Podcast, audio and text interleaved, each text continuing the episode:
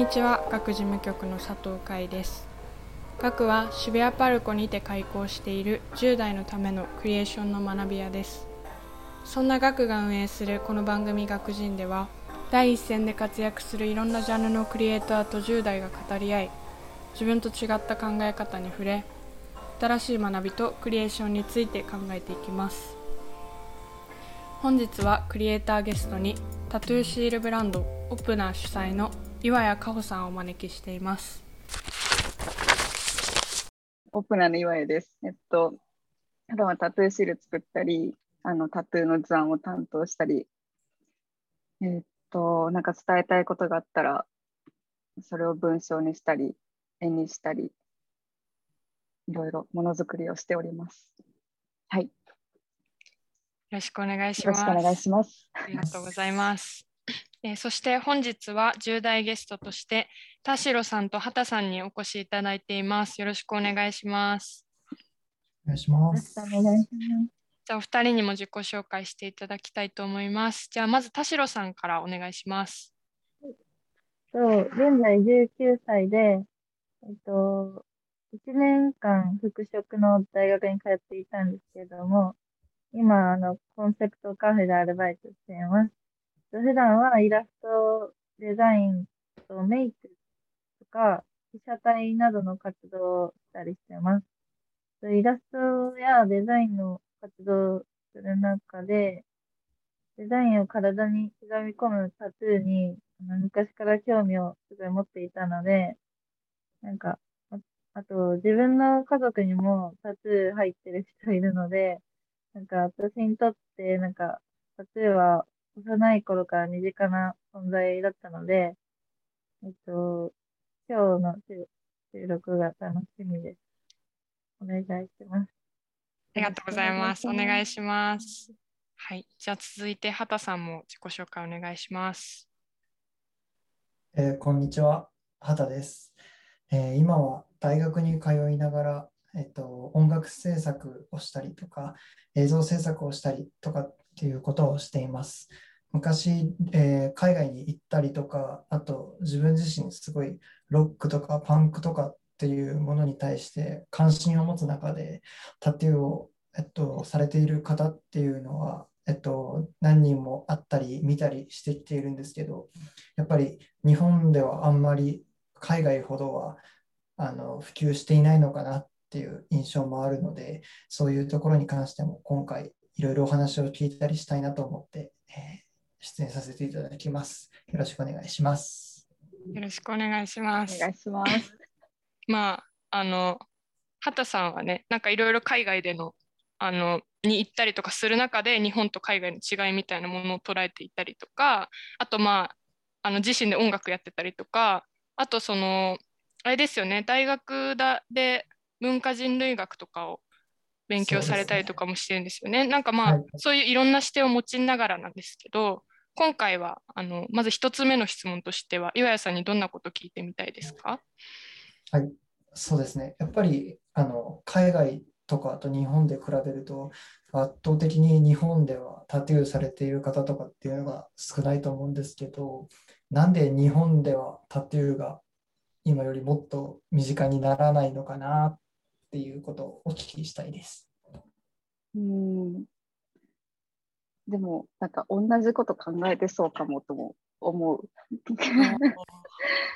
なんとなく、なんか、うーん、し、なんか歴史を学ばれてるみたいなうんしてたから、なんかそのタトゥーのいろんな面をこう見ても、やっぱり、なんか、うん、その、あ、あれかな、あの、やっぱりこう反社反社会的なイメージみたいなのを、なんかこうメディアが出すには、なんかちょっとハードル、イメージを払拭しないといけないみたいなハードルがあったりとか、なんかそもそもその入れ墨とかタトゥーに対するなんかイメージのバリエーションが少なかったりとか、なんだろう、あと、うん、なんか知ってることがまずタトゥーに対して少ないから、少なかったり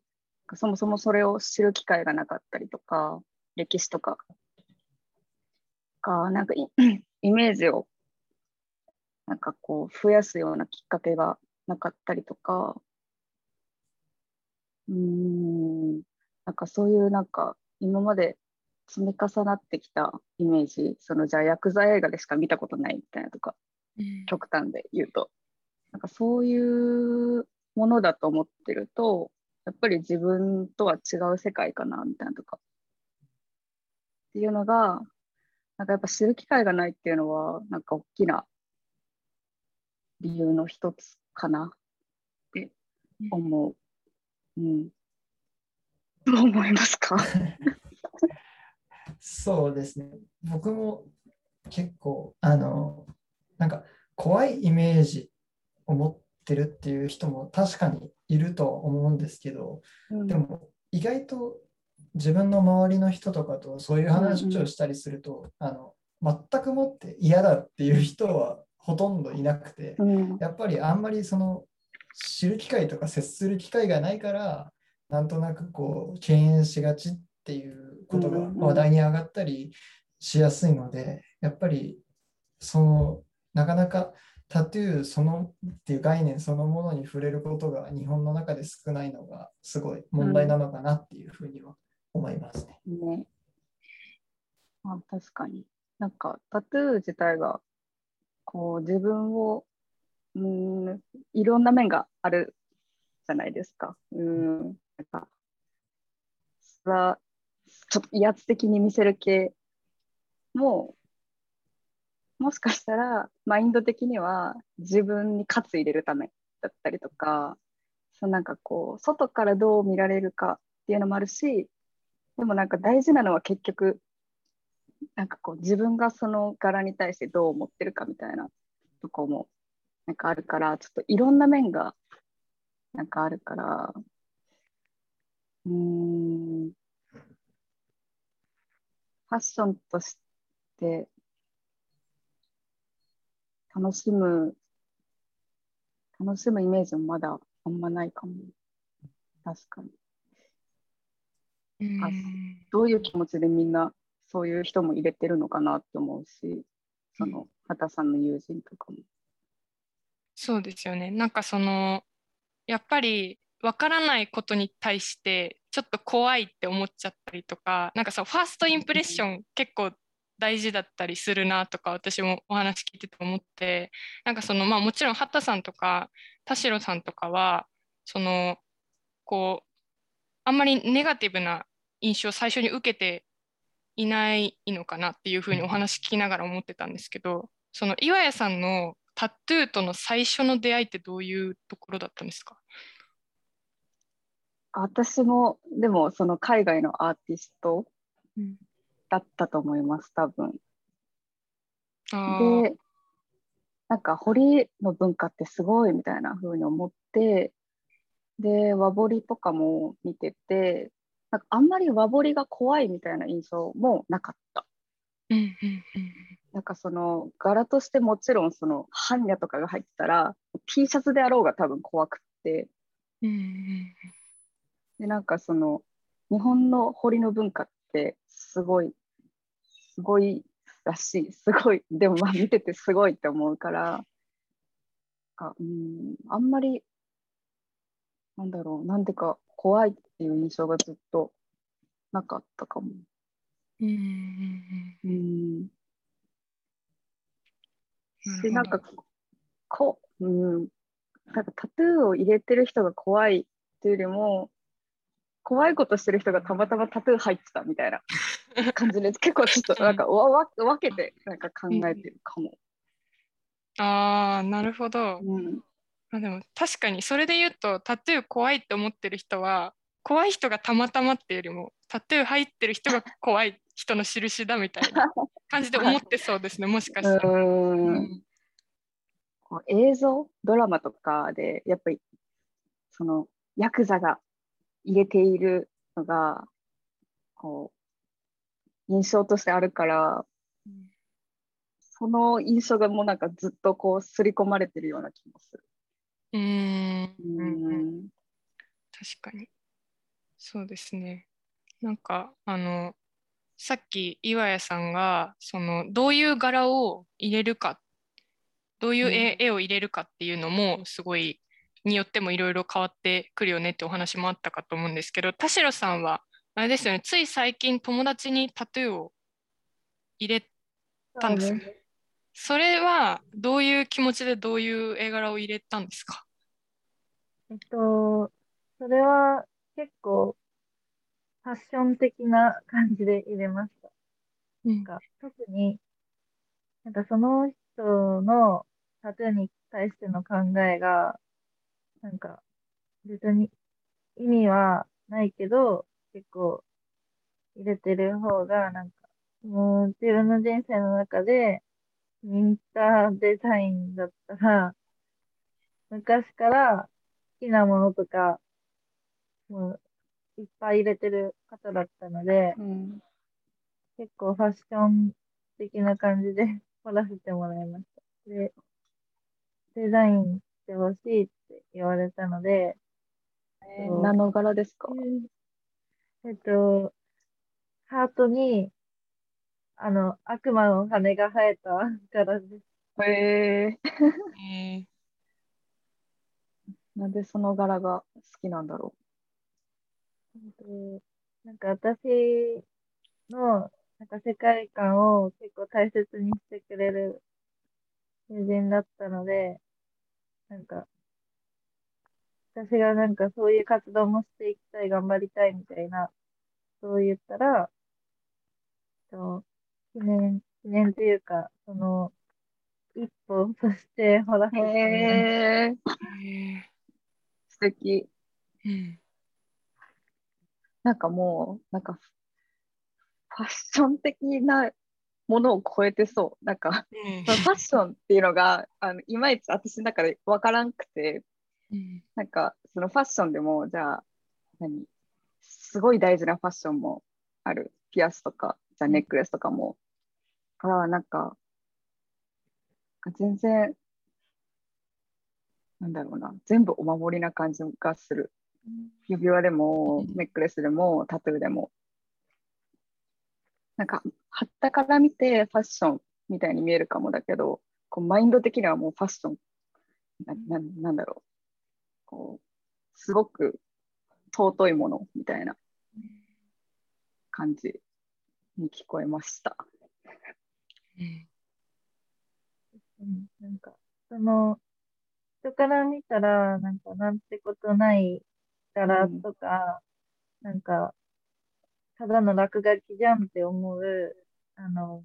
マークとかでも、なんかその人にとっては結構、なんだろう、意味のあるうんうというか、なんかその人のルーツだったりするので、なんか、ファッションで入れてるとか、なんか一概に言えない。なんていうの？えであのファッションっていう言葉があれなんやと思う。なんか微妙に、なんかファッションを別に軽く言いたいわけでもなくて、みたいな。うんね、大切なものやね。なんか、その自分にしか分かんなくて、でもなんか実はそのリマインドしときたい思いとか、うんなんかそういうとこが好き。うん、タトゥーの。え、畑さん、今の2人のお話聞いてみてどうですか？うんやっぱりなんかそのもう体の一部として考えてるっていうようななんかうん、本当に手とか足とかみたいな感じで そのタトゥーっていうのもなんかその自分のなんか本当に体に組み込まれてる一部なんだなって考えて大切にしてる人もいるんだなっていうその価値観にあの初めて触れた感じがあるのですごいタトゥーの見方が少し変わりましたね。やっぱりどっちかというとファッションっていう言葉につられすぎてなんか服とかピアスとかえその一般的なピアスとかネックレスとかみたいなあの印象にすごいこうイメージが寄ってたんですけどなんかもっとこう大切なものとしてタトゥーをこう自分の中に持ってるんだなっていう考え方がすごい興味深いなっていうふうに思いました。えーでも一丁羅とかないですか？ああ、なんか死ぬほど死ぬほど大事な服とかうんうんうん。なんかもうマジこれないとうん。外出れんみたいななんか なんだろうなちょっと言い過ぎか。何かと比べたいわけじゃなくってでなんかこう分類したいわけでもない。うん。こういうファッションとしてのタトゥーとかなんかじゃないものとかを分類したいわけじゃなくてただ単に大切なものとしてそのタトゥーを見たい。うん。うんそれいろんな面があるにしても自分が入れるものはこうせめてそのなんだろうた大切なものでカテゴライズも別にされないものとして持っときたいみたいな気持ちがあるかも。うんなんかその結構ジャケ写とか入ってる方とか多いじゃないですかアーティストの。へえ。なんか結構いるんですけど。う。ん。なんかそういうのもなんか傍から見たらうん結構なんだろうデザインうんうん。ファッションって思うかもしれないけど、その人にとったらそのアーティストに出会ったことがなんか人生だしうんそのアーティストに出会ったことでその人の今があるっていうのもあるのでうんなんて言うんだろう、うん、本当になんか意味ないタトゥーないんじゃないかなって思って。う。ん。うん。確かに。実はちょっとあるみたいなとか、うん。もう本当に何にもないにしても。うんでもそこに行き着くプロセスがちょっと何かあったりとかするのかなみたいな、あでもなんか友達なんかネジ入れてたネジ。ネジ入れててなんでって言ったらなんか銀色でピカピカしてかっこいいからって言って、うん強っって思って 逆に考える。それ聞いて、うん。あそうかみたいな。なんかとんでもないものがそこにはあるかみたいな。なるほど。う んまあなくてもいいんですけどね。本人が納得してればうんそれでいい、確かにそうですね。なんか、なんとなく入れたとしても、なんかやっぱ、私まだ入れたことなくて、ちょっと感覚まだわからないところなんですけど、なんかそのやっぱ、あるなーみたいな、うん常にあるじゃないですか。ちょっと目に入って、あ、あるあるな、今日もあるな、みたいな。なんか、なんか私もその収録前の打ち合わせで、なんか私も小学校の時に、あのマッキーでめっちゃ手に絵描いてたみたいな話をちょっとしたんですけど、なんかそれもマッキーなんで、あの、お風呂一回入っただけじゃ、ちょっと残ってあ残る。て、で、あうん、まだあるな、みたいな、あ、まだある、あ、もうないな、みたいな、なんか感覚っていうか、なんかそれがある意味、なんか一生あるって思うと、その後付けでもやっぱお守りみたいな気持ちになったりもするのかなとか思ったり。思い出にもなるしもうもはや、うんもうなんかどもうクソみたいな気持ちで入れたとしてもなんかもうお守りみたいな もうここまで来るとみたいな、うんうんうんうんうんうん。うん、確かに。タトゥーだからちょっと起こり得るようなことかもしれないそれは。うん、確かにそうですね。うんうん、なんかあの、あ田代さん、この最初、ハットさんがあの岩谷さんにしてくれた質問は、あの田代さんもね、なんか最初、同じ近いことを聞いてみたいっていうふうに言ってくれてたと思うんですけど、なんか今の話に合わせて追加で聞きたいこととかあったりしますか？えーっと、なんか、その、結構、日本は、なんか、ネガティブな印象、タトゥーに対して理不尽な偏見とか、ネガティブな印象に見られがちっていうことがあると思うんですけど、なんか、これからの日本で、なんかタトゥーに対してポジティブな印象に変えるためには、なんかどのようなことをするのが効果的だと思いますか？うわーすごい。えーでもなんかしてらっしゃる。なんかしてななんか大切な絵を入れたりとかすごく地道だけど。うん。なんか私ができることはでもこういうのもあるよ。なんかこメッセージをなんか伝えるときにこうですみたいな感じになるとちょっとえ？みたいな。そうじゃない面ももちろんあるから何か伝えるときにこういうことを思ってますけどどうお考えですか？みたいな。そもそもじゃあタトゥーに対して、まあ、無関心もももちろんあるしあのじゃあヤクザのイメージがあるみたいななった時に、なんかその考えのその考えの元になったものってなんだろうとかなんでこういうふうに自分は考えるんだろうみたいなふうなのをもう一回こう考えるきっかけになればいいなって思いながら続けてるから、じゃあそのタトゥーシール作る時もこういう柄もタトゥータトゥーとして日々こう会った時になんかどんな気持ちになりますかとかなんかちょっとこう提案みたいな感じ。なんかこういうのは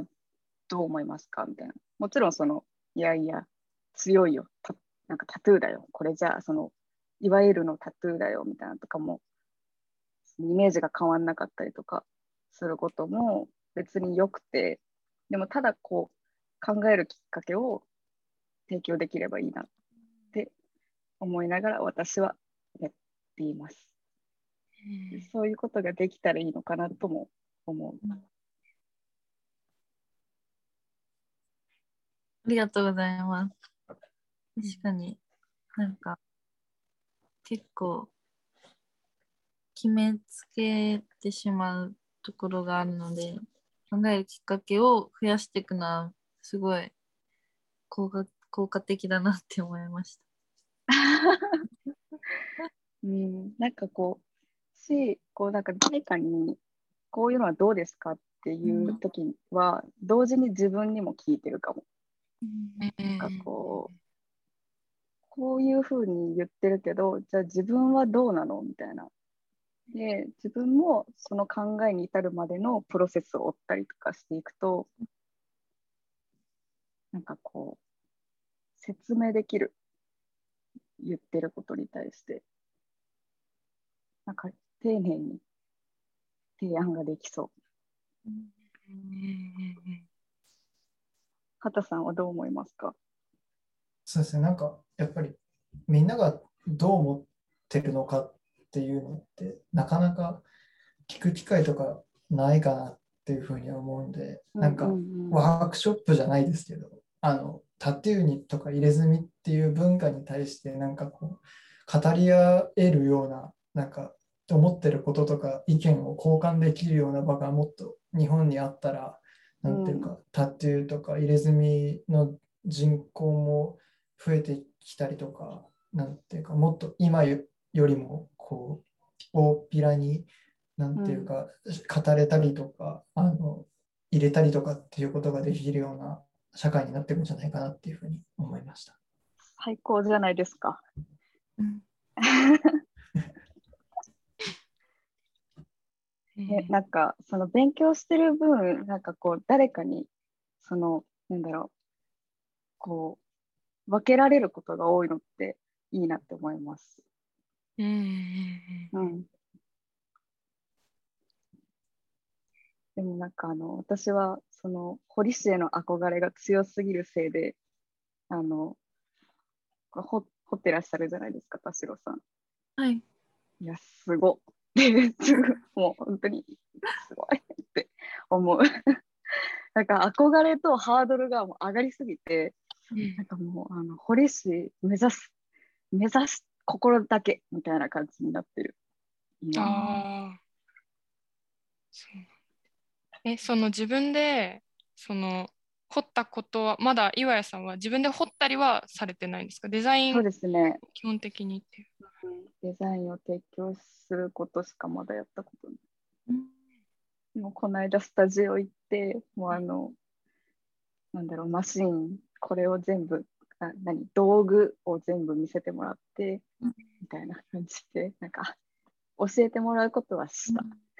ああ、そうなんですね。そう。もうハードルがもう邪魔しすぎ。ああ、え、それってどう、岩井さん的にはどういうハードルを感じてらっしゃるんですか、なんか掘ることがすごいことだと思ってる。ああ、人に掘ることが、もうなんかタトゥーがすごい好きだから、なんかあの、神々しすぎ？うん、こう素晴らしいことすぎ？みたいな。なるほど。なんか私も結構なんか最初は絵がすごい好きで、で、なんか岩谷さんも結構それは同じだと思うんですけど、なんか私も小さい頃とか絵ばっかり描いていて、で、なんか中絵学生。描いてない。本当ですか？本当にタトゥーが好きで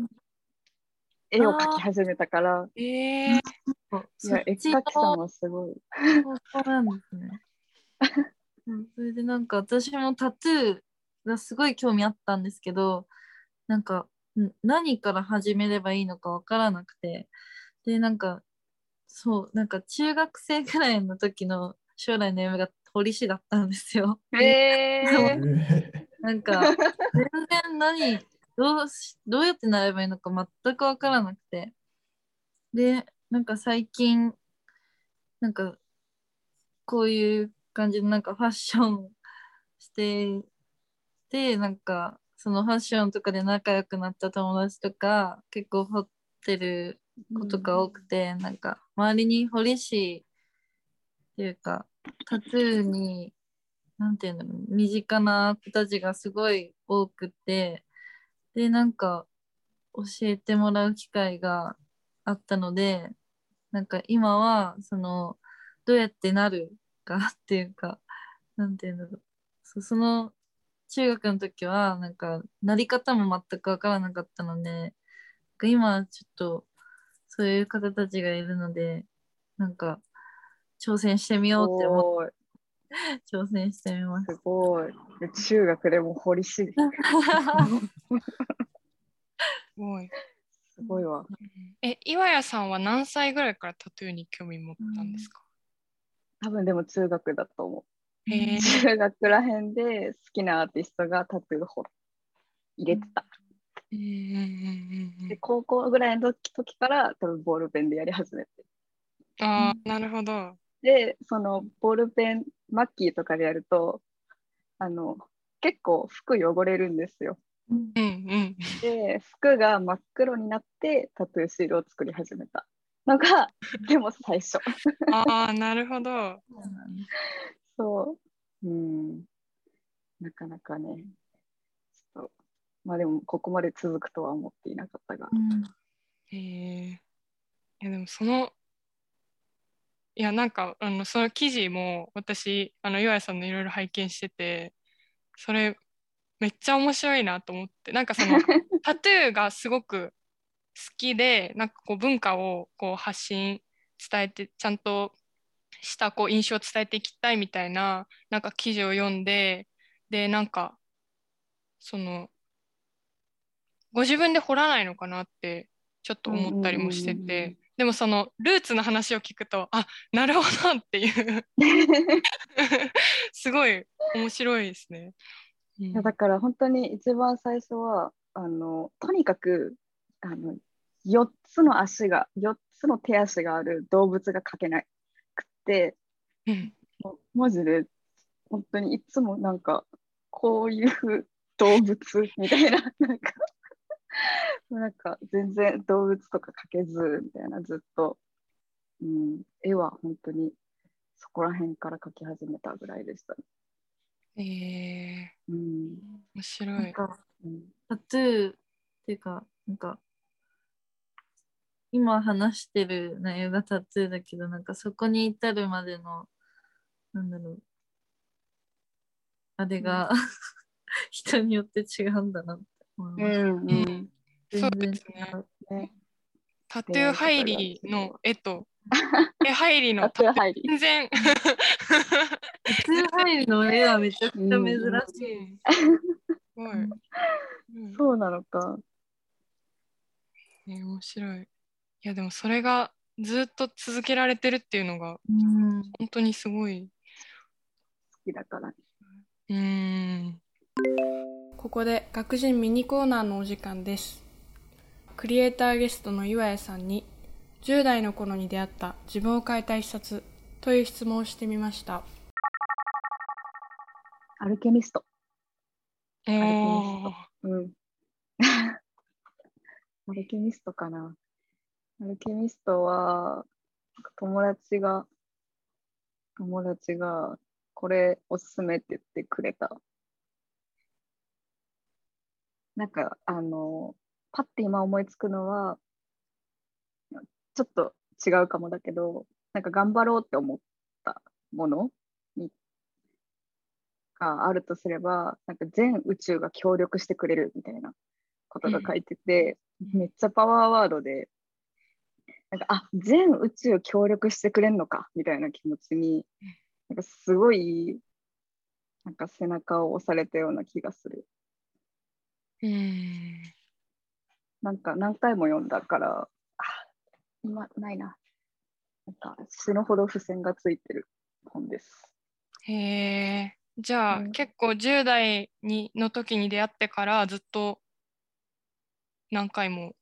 読ん結構バイブル、ねバイブル的な本になる。うん。バイブル的な本。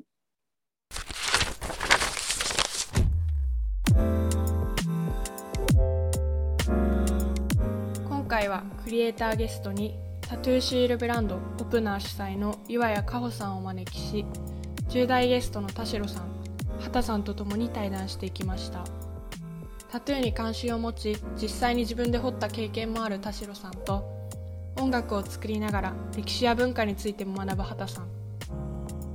そんな10代ゲストの2人と共に前編ではそれぞれのタトゥーに対する思いや興味を持ったきっかけについてお聞きしながら日本でタトゥーがあまり身近なものとして捉えられていない理由や怖い印象を持たれてしまっている現状についてみんなで考えていきました。何かと比べたいわけでも分類したいわけでもない。ただただ大切なものとしてタトゥーを捉えたい。という岩谷さんの言葉や